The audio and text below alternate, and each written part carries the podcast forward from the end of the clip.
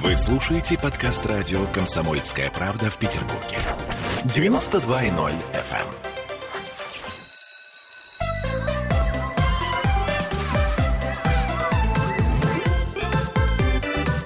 Родительский вопрос. 11 часов и 3 минуты в городе на Неве, и мы с Аглаей Датышидзе, психотерапевтом, э, начинаем родительский вопрос. Здравствуйте. И сегодня тему я взяла из э, твоей, Аглая, философской сказки, потому что как-то она меня зацепила. Я поняла, что да, в этом э, точно есть зерно истины. Жила-была девочка, жила-жила, и постепенно с удивлением приходила к выводу, что папа с мамой все делали правильно, а, еще, кстати, был такой анекдот на эту тему. Я помню, что э, не, не, он довольно длинный, но надо я помню, было что, маму слушать да, в что в конце. 40 лет слушать надо было маму. Вот. И это я к чему говорю? К тому, что сегодня мы поговорим о том, как мы воспринимаем наших родителей в определенные отрезки нашего времени. И когда э, мы, наконец, понимаем, что родители-то, может быть, были и правы кое в чем.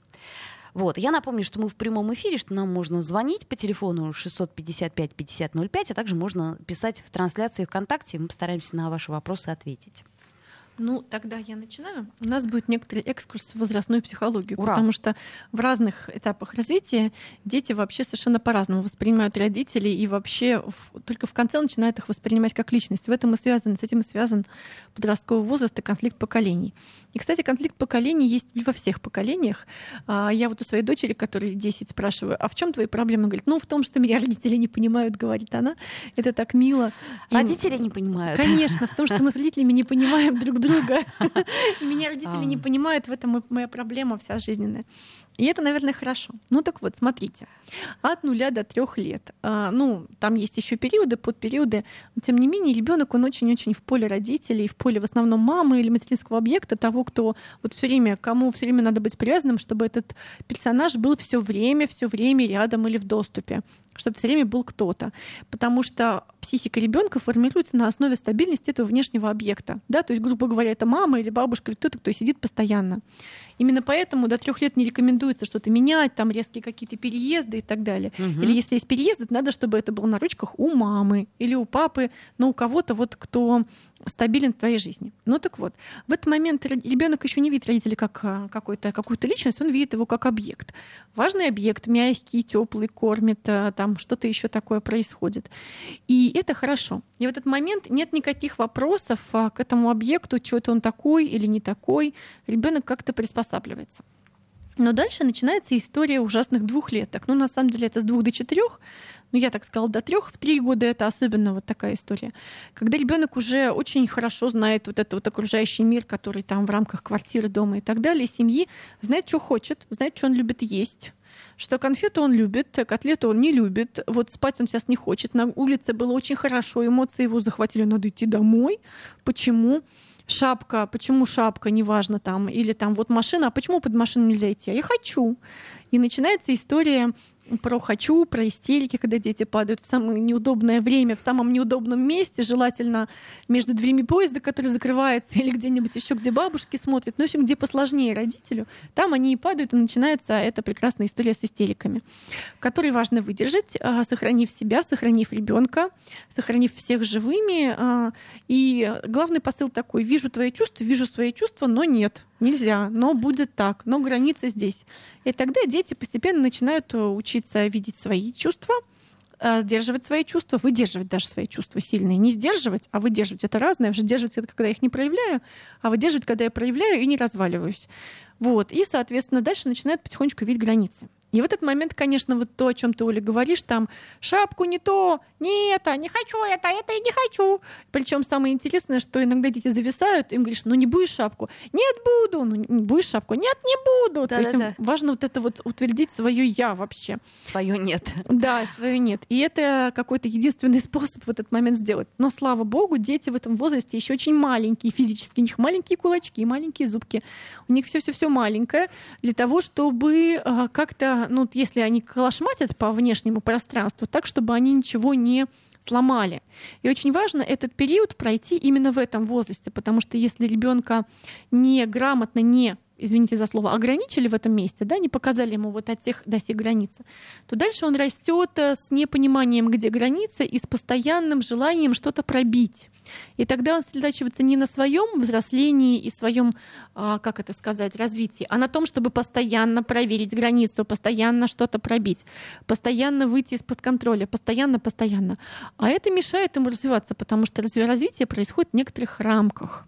И если рамки достаточно ясные, то внутри них можно развиваться. Если я знаю, что у меня есть два часа почитать или два часа погулять, я могу их спланировать. А если вся моя задача в том, чтобы пробить себе не два, а два с половиной часа почитать, то я два с половиной часа буду пробиваться, чтобы меня не ограничили. И это про возраст 2-4. Что ты хочешь сказать или дальше? Очень хорошо сказала в прошлый раз Таня Фишер, что э, воспитание это, по сути дела, река с берегами. И вот эти берега это как раз и есть то самое русло, где мы ограничиваем взрослые. Да, да, и ограничиваем мы для того, чтобы ребенок мог направлять вот эту воду, она не разливалась просто так куда-то, ничего не затопляла, да, а она могла куда-то втечь, например, в океан, да, соответственно, дальше — когда ребенок более-менее понял, где границы, дальше начинается нежный возраст, так и называется он. Нежный возраст. Там они любят маму, любят папу, стра... вот как-то вот так вот все очень-очень мимимишно рисуют портреты. В четыре человек хотел тебя убить, э, ну, на своем уровне, а в пять человек с удовольствием тебе рисуют сердца, портреты, очень любит тебя и вообще классно все делает. И прямо никого, кроме тебя, лучше нету. Учится любить человек, да, там, ну и разные депальные всякие всякие штуки, но мы сегодня не о них говорим. А дальше начинается интересный возраст. Правила роли. Когда а, ребенок наконец научается разным правилам, его, он выясняет, что о, у мира есть границы, есть какие-то правила. Ура, надо соблюдать правила, давайте мы их будем соблюдать, давайте мы их будем изучать. И дети с 5 до 7 изнуряют родителей тем, что они объясняют им, как переходить дорогу, как заходить в лифт, мне дочка долго объясняла. Я заходила, говорит, нет, сначала заходит взрослый, потом ребенок. Ребенок первый выходит, ты не так выходишь из лифта. Как что положить? Она учила меня готовить овсянку. Я помню, есть видео, где она учит меня готовить ей овсянку, потому что она знает как, а меня нужно научить. Ну и в этом возрасте, конечно же, соответственно, кажется, что ну, этот взрослый человек ничего не понимает вообще, как бы надо ему научить тому, что я только что научился. Поэтому, конечно, дети с удовольствием играют в какие-то игры. А научи меня, а как это делается, а покажи. И главное, что иногда очень сложно им показать что-то. Бывает. Почему? Вернее, когда их учит преподаватель, учит какой-то воспитатель, кто-то снаружи семьи, то, конечно же, часто вот они смотрят, а, как это? Ну надо же, да? Еще такие дети очень любят сразу преуспевать, ну вот чтобы сразу получилось. И им нужно еще научиться в этом месте несколько раз ошибаться, ошибаться, ошибаться, чтобы получилось э, делать с несколькими ошибками и делать поступательно, чтобы не сразу получилось, а все-таки терпеть и как-то волю проявлять. А родителям же надо объяснить, показать, надо что-то внести в семью и объяснить им, почему они вот э, неправы, не умеют готовить овсянку, выходить из лифта, заходить туда, переходить дорогу. Им нужно объяснить. И поэтому дети, знаете, как говорят, дайте такому ребенку карту звездного неба, он вернет ее вам исправленную, дополненную. Интересно. Все вот так вот объяснит. И это а, где-то лет до семи. А, вот такой вот период. А, рассказываю дальше. А, в принципе, да. Но, насколько я понимаю, что сейчас э, то, о чем мы говорим, еще не встает в резкий конфликт. Да, конечно же, не встает в резкий конфликт э, совсем. И с ребенком можно все обыграть. А главное, что еще можно ему объяснить. Главное, что мы еще очень много чего знаем, а, чего он не знает. Да, я помню, что был какой-то момент, когда у нас дома оказались котята, и моя дочь там что-то пыталась с ними как-то вот их пипетки их кормить, ну как с котятами обычно поступают без кошки. И она смотрит, как я беру котенка и как-то в него а, молоко вливаю. Она говорит, мама, откуда ты умеешь с котятами? Ну, она же никогда не видела. И вот еще вот этой вот э, какой-то жизненного умения в нас очень много. И в этом месте, конечно же, мы во многом преуспеваем. Но потом начинается Следующая история. Следующая история — это школа. Да, такая прям школа и так называемый латентный период. Латентный период — это когда дети, ну, более-менее становятся тебе такими хорошими друзьями, какими-то соратниками, с ним можно договориться. И они местами тебя уже видят как личность. Ну, они знают, что ты это любишь, они могут тебе приготовить тот чай, который ты любишь. Они могут про тебя сказать, ну, папа у нас делает так, ну, мама у нас делает так. Иногда, когда у меня дочь спрашивает, ты когда приедешь? Я говорю, в 9. Она говорит, значит, значит, это 10? Я говорю, да. Она шутит, но она меня знает. А местами, конечно же, дети, ну, еще очень пользуются, да, то есть они говорят, они подходят таким голосом, говорят, мамочка, пожалуйста, а можно мне вот это, а можно мне вот то? И ты понимаешь, что сейчас тебя будут требовать каких-то ништяков ништяков, преференций. И этот тон, он специально, специальный тон для... Да, такой иногда еще можно поломать, когда вот это тетя сделать, тетя мой маленький такой, мамочка, пожалуйста, пожалуйста, можно мне 100 рублей, я пойду себе куплю сникерс. Да, ну и в этом, в этом, это такой счастливый на самом деле период, мне кажется. Ну, он называется латентный, потому что ребенок накапливает эту картину мира он накапливает э, такой объем знаний о мире и о тебе, чтобы потом сравнить со своим представлением и каким-то образом понять свое место в этом мире. А главное, чтобы понять, чем твоя личность отличается от его личности. И именно в этот момент а, начинается тот самый пресловутый подростковый период, когда все, все, все не так. А вот об этом мы поговорим после рекламы. Я еще раз напомню, что а, у нас в студии психотерапевт Аглая Датышидзе, что вы можете нам писать, что, собственно говоря, я и вижу, вы делаете а по трансляции ВКонтакте. Также можете нам звонить по телефону 655-5005, если у вас какие-то вопросы возникают. И э, я напомню, что сегодня мы говорим о том, когда наши родители бывают неправы. Реклама. Родительский вопрос. Вы слушаете подкаст радио «Комсомольская правда» в Петербурге. 92.0 FM.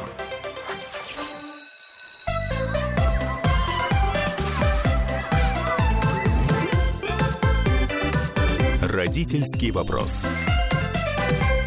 Вновь возвращаемся в эфир. 11.16 в Петербурге. С вами Ольга Маркина и Аглая Датышидзе. И мы в прямом эфире. Вы можете нам писать, звонить по нашему телефону прямого эфира. И, собственно, с удовольствием мы вам ответим на ваши вопросы. А, если получится, конечно, потому что мы тоже знаем, мягко скажем, не все. Я уж точно, но Аглая по мере сил старается э, разгребать э, наши завалы, э, так сказать, памяти. Теоретические завалы. Теоретические завалы знаний, как обращаться с ребенком. Ну да, э, и одновременно я понимаю, что я опираюсь на свой возраст, а у меня еще не было подро... на свой опыт, а у меня еще не было подростка, только я была подростком, а вокруг были подростки. Но тем не менее, вот мы говорим про этот предподростковый латентный возраст и заканчиваем про него. И там уже появляются такие звоночки, да, такой ранний подростковый, там 11, 12, 13. И дети уже пробуют всякие штучки, да, они пробуют наврать, так, чтобы вот наврать, и чтобы никто ничего не заметил, какую-то махинацию провернуть. Они пробуют что-то не сделать, они пробуют с чем-то не согласиться, они пробуют что-нибудь саботировать. Они пробуют стоять на своем, они пробуют свой сарказм, да, типа, ага, в 9, значит, в 10. Ну, а. мам, ты как обычно, да, Понятно. вот это вот какая-то история, да. Они уже пробуют что-то, а, что-то вот такое, чтобы себя, как это сказать, установить, себя утвердить. Вот. А потом начинается половое созревание, и что интересно, в тот момент, когда начинается половое созревание, самый большой объем учебы у детей еще. Там вот эта история, когда хочется гулять, а нужно вот закончить школу и поступить в ВУЗ, и это мучительно, и вообще непонятно, на чем сосредотачиваться. А это хорошо или плохо в данном случае? Слушай, ну это сложно, потому что, мне кажется, хочется гулять, хочется что-то такое, а надо прямо вот э, вкалывать, впахивать еще три репетитора у тебя и так далее. Так, может быть, это как раз немножко гасит вот эту гормональную историю, нет? Ну, я думаю, что такую гормональную историю, как у подростков, невозможно погасить. Понятно. И одна из моих учителей, вот я училась сейчас э, недавно на одной программе, она говорит, вот я не понимаю, кто придумал, когда у ребенка такой гормональный взрыв, именно в этом месяце, там восьмой класс, ему предлагается учить анатомию. Женское тело, Это мужское правда. тело. Мальчики сидят и девочки изучают половую систему, как у них там устроено, а у них у самих внутри прям какой-то происходит перестройка. И с одной стороны, типа это вот сейчас как раз и в тему, а с другой стороны стыда и возбуждение и вот этого дурачества и попытки сбросить напряжение, включив кнопку идиота, очень много, да, и это понятно почему. Ну так вот, Соответственно, и а, какая задача подросткового возраста? Подростки, наконец, видят родителя как человека. И этот человек, а, ну и, соответственно, они соотносят к себе. И они видят, где ошибается этот человек, где у него слабые места, где он делает не так, где сильные места. И главное, что они утверждают себя как человека, и они, конечно же, не хотят быть похожими. Ну, есть часть подростков, которые очень хотят быть похожими, и тогда им уже потом придется разидентифицироваться, да. А есть те, кто сразу понимает, что мама моя или папа мой, конечно, не алё. Мягко и тут... скажем, не идеал. Только Мягко. бы не такой, как он. Да, угу. и начинают жить в антисценарии. Да, соответственно, вот все хорошо, но уж получше, чем у тебя будет. Да, да, ну ты-то понятно, что это еще не замужем. А я вот, конечно же, в 18 выйду замуж, в 19 рожу, и будет у меня счастливый муж такой будет у меня, или жена такая будет. И они еще рассказывают такие сказки, ну, то есть э, еще не столкнувшись с реальной жизнью, они рассказывают какие-то удивительные сказки, что у них-то будет все идеально. Вот. И главное, что в этом возрасте важно, чтобы подросток бунтовал, и чтобы ему было все вот не так. Почему? И если он бунтует, это хорошо. Это, конечно, ужасно. Это, конечно, мучительно для родителей. Это, конечно, им приходится сдерживать там друг за друга держаться, иногда за корвалол, валидол, там за что-то еще. Периодически ты бесишься, просто бесишься. Но идея, идея выдержать да, потому что это как будто бы второй вот этот период маленький, 2-4 года ужасных двухлеток, только это ужасные 17-летки такие, да, уже достаточно разрушительные, уже достаточно имеющие много знаний и ресурсов, уже могущие что-то там достать из внешнего мира. И главное, совершенно вот бунтующие против тебя, потому что как будто бы внутри тебя они выстраивают, отделяясь, пихаясь ногами и руками, а, свою личность. И выходят в этот момент в мир. Ну, хорошо бы, да, конечно, а, какой-то идеальный вариант, когда в 18 лет купили квартиру и сказали «поезжай». Ну, ты знаешь, во-первых, э, мне кажется, наш отечественный человек в силу даже не только финансовых, но человеческих историй не может это сделать. Как же он, бедняжка, малыш мой, как же он проживет-то 18 лет один? Ну, а, я знаю разные истории. Я знаю людей, которые уезжали в 18 лет в другой город, и им там было хорошо, поскольку были очень давящие родители. А знаю других людей, которым в 30 купили свою квартиру уже наконец, и они там с большим трудом адаптируются. И ходят к родителям обедать, обедать ужинать да. и завтракать. Да. Ну и, соответственно, здесь в этом месте, если у вас были очень хорошие родители, вы очень будете долго от них отделяться. Если они все сделали правильно, обычно мамы, папы, психологи этим грешат. Они такие понимающие, что них, от них фиг отделишься вообще. Вот приходится по пятам ходить, и иногда даже приходит э, родитель, а потом приходят дочь или сын, и ты думаешь, блин, одно лицо, одно и то же говорит то же самое, да, можно взаимозаменяемый, да, то есть они как-то идентифицируются. Но потом им сложно как-то себя обнаружить, кто они такие. Бывают э, гораздо более токсичные родители, умеренно токсичные родители, от которых э, было что-то хорошее, но вот есть что-то, что точно не подходит. И тогда дети отделяются. И это такой очень болезненный для всех, но здоровый вариант, когда родители вообще не подходят абсолютно. Поэтому, если вы хотите быть успешным родителем, вам нужно быть умеренно токсичным и достаточно местами неприятным и Давай неудобным. поподробнее, да? Ну, способствующим, да, способствующим тому, чтобы ребеночек-то вот уже очень хотел куда-то из дома уйти. Ну То вот есть, э... на кухню ты приходишь, а он там тоже шурудит на этой кухне, и ты говоришь, это вообще моя кухня. А, у меня ты есть... не помыл здесь это, ты не помыл здесь да, то, ты вот это не вот... сложил. Да, не хочешь ли ты туда, а вот сейчас это нельзя, а это тоже. У меня есть э, История такая про одну мою знакомую, которая очень быстро уехала от родителей. А, история была такая, что ей было 18, и там мальчики, какие-то свидания и что-то еще, и у нее есть своя комната, которая кажется ей своей. И вот приходят к ней мальчики, и в 10 часов вечера приходит мама в халате с намотанным полотенцем и говорит, вам пора. О! Вам пора. Шикарно. Да, и, соответственно, мальчики а, уходят. А, ну и там друзья уходят, никакую жизнь другую вообще развернуть невозможно, кроме того, что ты учишься и спишь. И эта девочка достаточно быстро, скажем так, свалила. Уже нашла вариант, годам, нашла вариант. как-то да. жить отдельно. Да, и не то чтобы это какой-то здоровый вариант, не уверена. Тут, мне кажется, каждый на что гораст. И такие истории могут быть рассказаны, да, ну прям страшные, да, а иногда смешные истории. Но в любом случае это история противостояния, когда уже достаточно крупный по размерам человек, иногда крупнее, чем ты, с более длинными руками, ногами, еще на, беду спортсмен, которого ты же сам же платил за его спорт. Как-то живет в твоей квартире, и еще у него там носки, они пахнут. Там Поскольку он подросток. Да, при этом, что интересно, вот э, одной рукой он говорит, ваша жизнь фу и так далее, а другой рукой он говорит, можно я ваши ботиночки поношу, можно я тут это вот... Э, денег мне надо. Денег, да. И одна моя хорошая знакомая говорит, я говорю, как же так, моя дочь вырастет и будет подростком, потом уедет, я буду одна. А на что она говорит, знаешь, вот пока они не уехали, они успевают столько всякого сделать уже, что тебе уже очень хочется, чтобы они уже свалили куда-нибудь. И это прекрасный момент, когда они сваливают, и в какой-то момент даже ты их не видишь. Да? Вот они приходят, приходят, приходят, а потом ты их не видишь. У них какая-то своя жизнь. Может, они в Африку волонтерами уехали, а может, они просто живут. И у них э, возникает много личного опыта. Да, вот как ты говоришь, да, что мама с папой все правильно сделали. Ну, на самом деле, одна из задач, а, мне кажется, взрослого человека — прийти в гармонию с этим миром. А гармония заключается в том, что ты в какой-то момент так себя устраиваешь и так свою картину мира организуешь, что ты понимаешь, что мир правильно устроен, и все было как было, и ты уже ничего не хочешь поменять. И дальше возникает череда опытов с человеком, когда он понимает, что по-другому быть не могло. Что если он из зависимой семьи, то он потом все равно попадет с кем-то в зависимые отношения и будет выползать оттуда. Что если в его семье делали как-то вот так вот, принято быть наивными, то он будет обманут. Или если в его семье принято быть очень жесткими и деловыми, то, возможно, у него будет много деловых партнеров, но мало друзей. Да, то есть какие-то вещи все равно он принес из семьи, и они уже не потому, что мама и папа так делают, а мамы и папы рядом нету, но они так делают. И в какой-то момент люди, в общем-то, упираются в какие-то свои невозможности. Ну, они там выходят замуж, рожают детей, там получают первую работу.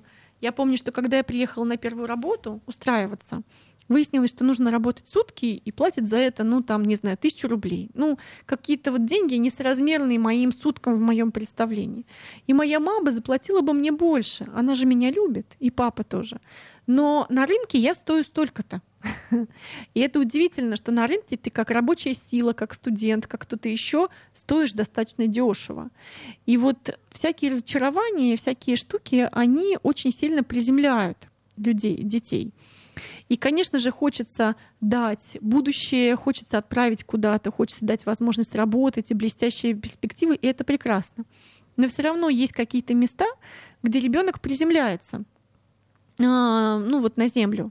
И э, не то чтобы наша задача его как-то приземлить, сказать, смотри, реальный мир, он такой реальный, он жесткий.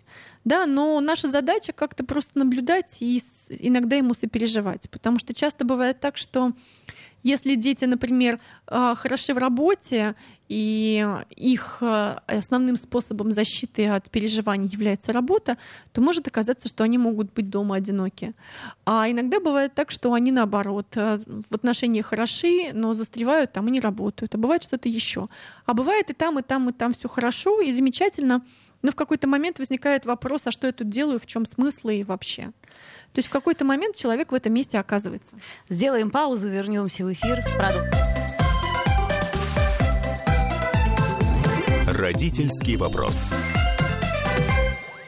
Вы слушаете подкаст радио «Комсомольская правда» в Петербурге. 92.0 FM.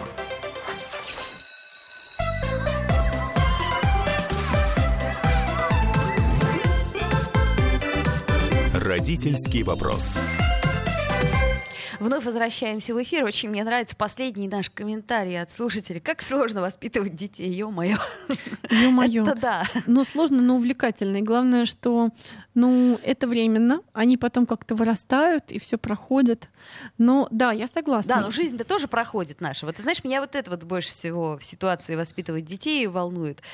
А, что как-то мне говорят, да подожди, ну сейчас тяжело, потом это пройдет. Я думаю, да, но и жизнь моя, она тоже как-то. Ну, жизнь, да, пройдет, она в любом случае пройдет. Воспитаешь ты ли детей или нет. Если ты будешь иметь опыт воспитания двух детей, она трех или с каких-то там детей, одного ребенка, то, возможно, она пройдет более, как это, челленджинг. Короче, будет много интересных вызовов. А, вот, например, А, моя дочь, э, не было печали, хотела на собак, а, очень захотела собак. И мы купили ей собаку, потом выяснилось, что эта собака не воспринимает ее как взрослую, потому что она ребенок. И мы купили двух собак. И вот все прекрасно, но у нас две собаки и ребенок, и это вызов. И вот я думаю, что дети, они очень много вызовов нам, и такого хорошего классного зеркала они нам, соответственно, возвращают.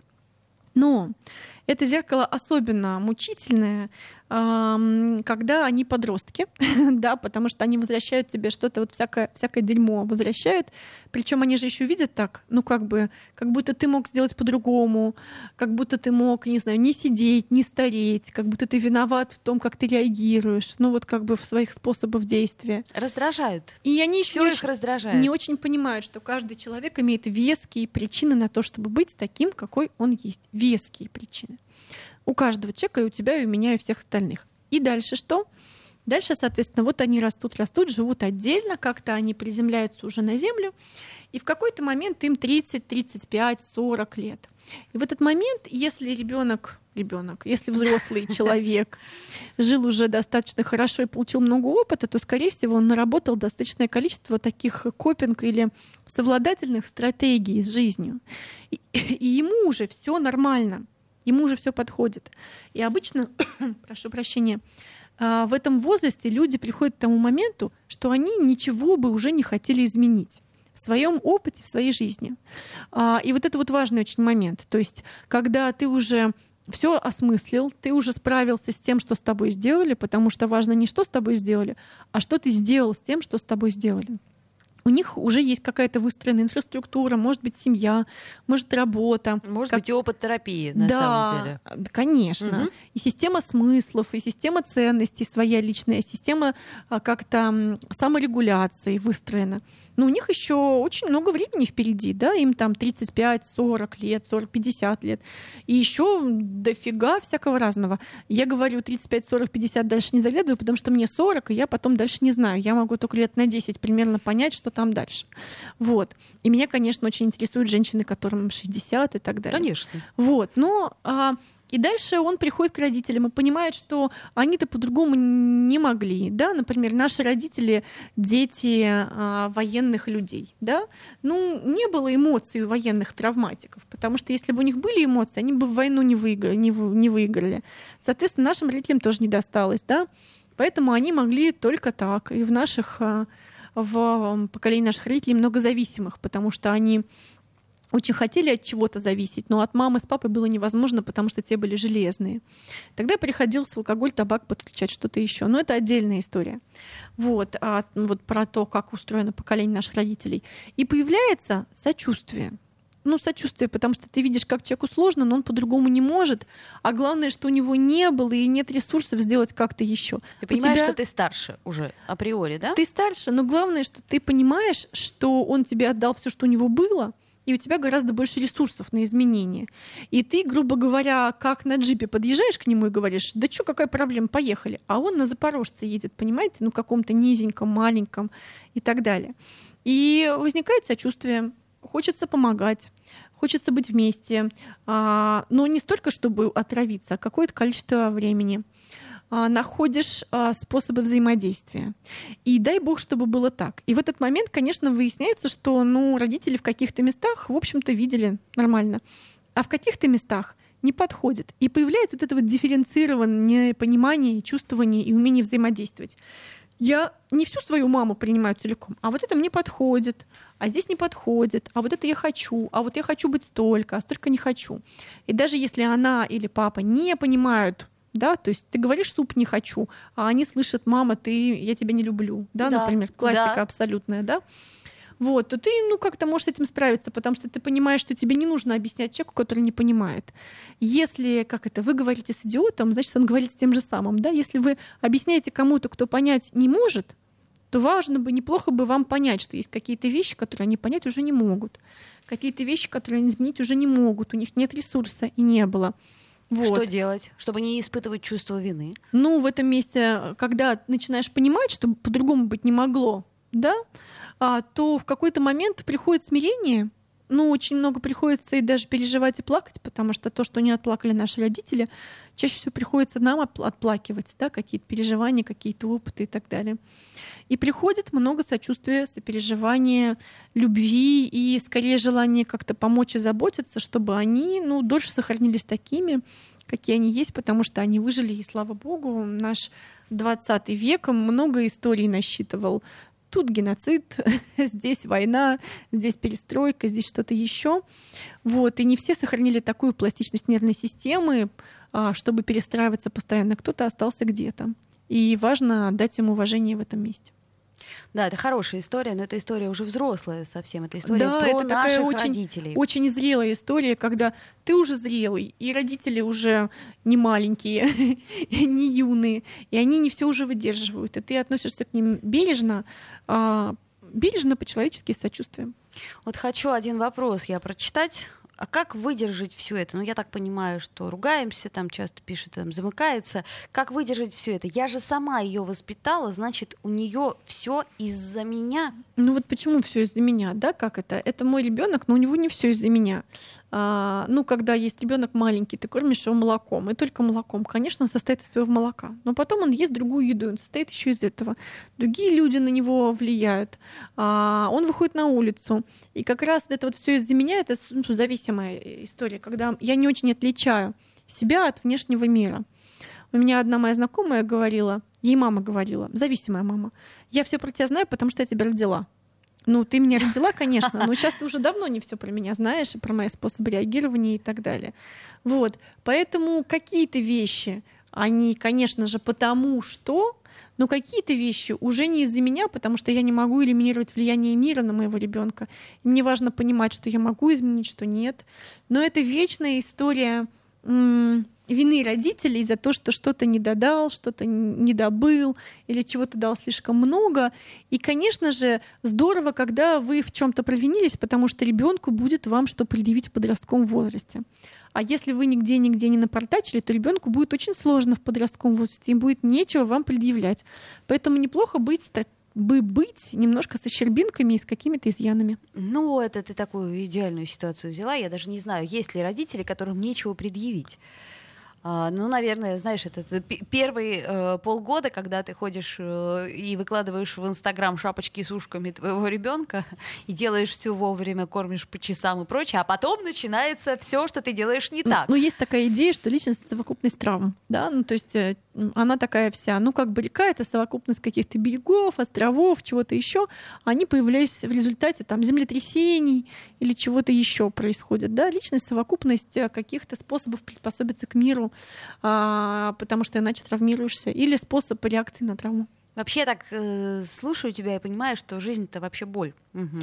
Ну, ну правда, ну вот смотри, с родителями по отношению к родителям у нас э, все время такое вот э, осадочное чувство вины. А по отношению к детям у нас все время осадочное чувство вины. Знаешь, я думаю, что если бы мы жили без гормонов эндорфинов, которые мы получаем от того, что мы смотрим, обнимаемся, мимимишимся, собаку свою гладим, там, не знаю, сексом занимаемся, бананы едим, то, конечно же, бананы едим, то в жизни было бы много боли, и в физическом теле было бы гораздо больше боли. И те люди, которые а, не имеют такой возможности или близки к депрессии, они понимают, что очень много боли просто физической, да, то есть каждое движение — это боль, и ты не можешь опереться на это. Это раз. И второй момент, еще есть такая штука, это отдельная история, мне кажется, отдельной передачи заслуживает. Иллюзия Тейлор. А, была такая, есть такая ученая по фамилии Тейлор, которая вместе со своими коллегами изучала иллюзии человеческие. Ну так вот, а, у человека есть иллюзии, прошу прощения, что все будет хорошо, не знаю, будет ли с нами все хорошо, мы не знаем, и мы точно стареем. Спасибо. Поэтому, да, у нас минута остается. Да, что, соответственно, мир меня любит, понимает и так далее.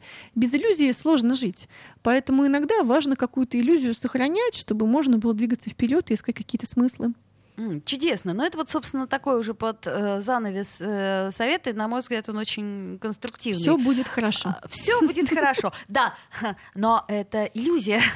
Не, на самом деле... Э, И неплохо бы оставаться в этой иллюзии, чтобы было нормально жить. То есть это нормально, то, что мы себя пытаемся каким-то образом не обмануть, а в данном случае защитить, правильно? Защитить, да. То есть и, и где-то часть нас абсолютно четко догадывается, что а, может быть, не все будет хорошо, б, может быть, не со мной будет хорошо, и что Неизвестно, жесток, как будет. неизвестно, как будет, но при этом а, защитная реакция организма Мир очень разный. И есть места, где будет хорошо, и где нету, мы будем исследовать. Понятно. То есть, э, что мы можем посоветовать? Э, Ешьте бананы, там точно выделяется эндорфин. Ну, по крайней мере, британские ученые нам об этом говорили. А радуйтесь, занимайтесь сексом. Вот солнце опять же Получайте таки- свой опыт, чтобы можно было потом посмотреть на родителей другими глазами. Да, ну и родителей, конечно.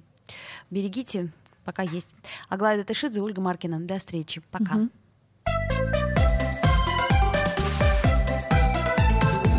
Родительский вопрос.